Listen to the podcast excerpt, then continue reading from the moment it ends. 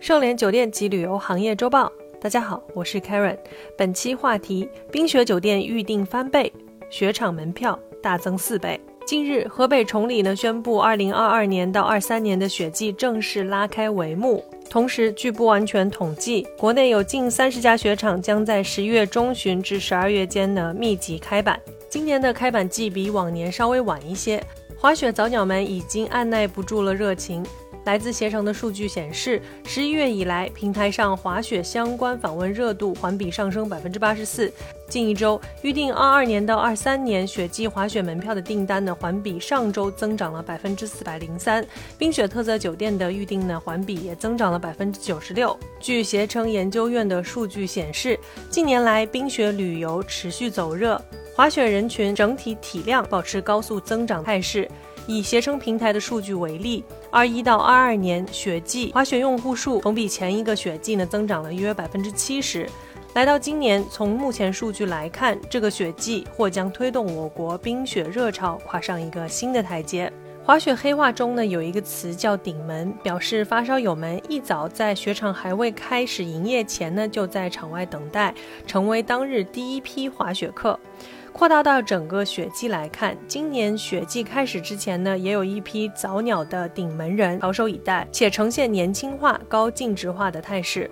截至目前。携程平台预定今年雪季滑雪门票的用户中，九零后和零零后占据超过半数，八零后占比超三成。最年轻的下单用户仅十七岁，还在读高中的年纪。这也足以证明冰雪热潮已向更低龄的圈层侵袭。尤其是在冬奥会之之后，以谷爱凌为首的新一代偶像，他们对年轻雪客的影响呢，将在这个雪季显著体现。从酒店预订情况来看，近五成的滑雪用户选。择预定单间价格为一千元以上的酒店。目前，携程冰雪季活动正在开展当中。当前预定显示，浙江、吉林的冰雪酒店更受用户欢迎，其中安吉、北大湖。长白山、松花湖等地区的酒店呢最为亮眼。从客源地方面滑雪客则多来自于经济较发达的一二线城市。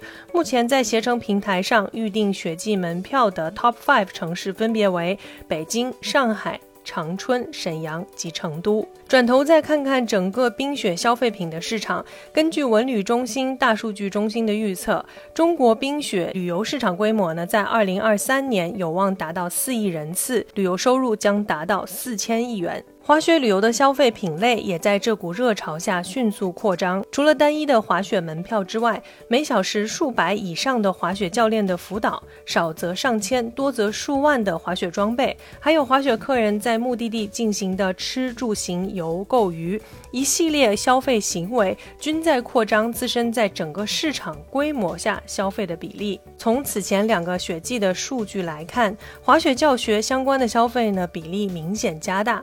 滑雪正在从尝鲜型消费呢转为爱好型投入，专业教练一般都是一对一或者一对二的小班化的教学，这也注定不会出现过低的市场价，对消费人群有一定的门槛。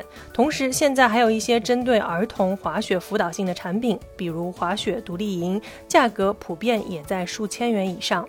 滑雪产品的复购率也证明了这一点。以二零二一年为例，百分之七十以上滑雪客呢会二次复购滑雪产品，深度滑雪爱好者呢不断增加。携程冰雪季负责人也确认了这一点。